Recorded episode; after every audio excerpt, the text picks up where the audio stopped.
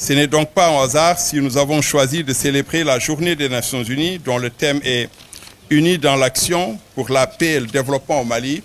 Si donc nous avons choisi de célébrer cette journée en mettant à l'honneur la culture malienne, la créativité malienne. Le rôle de la culture et son potentiel inestimable pour venir à bout des incompréhensions et des mésententes, promouvoir durablement la cohésion sociale et la réconciliation est bien connu.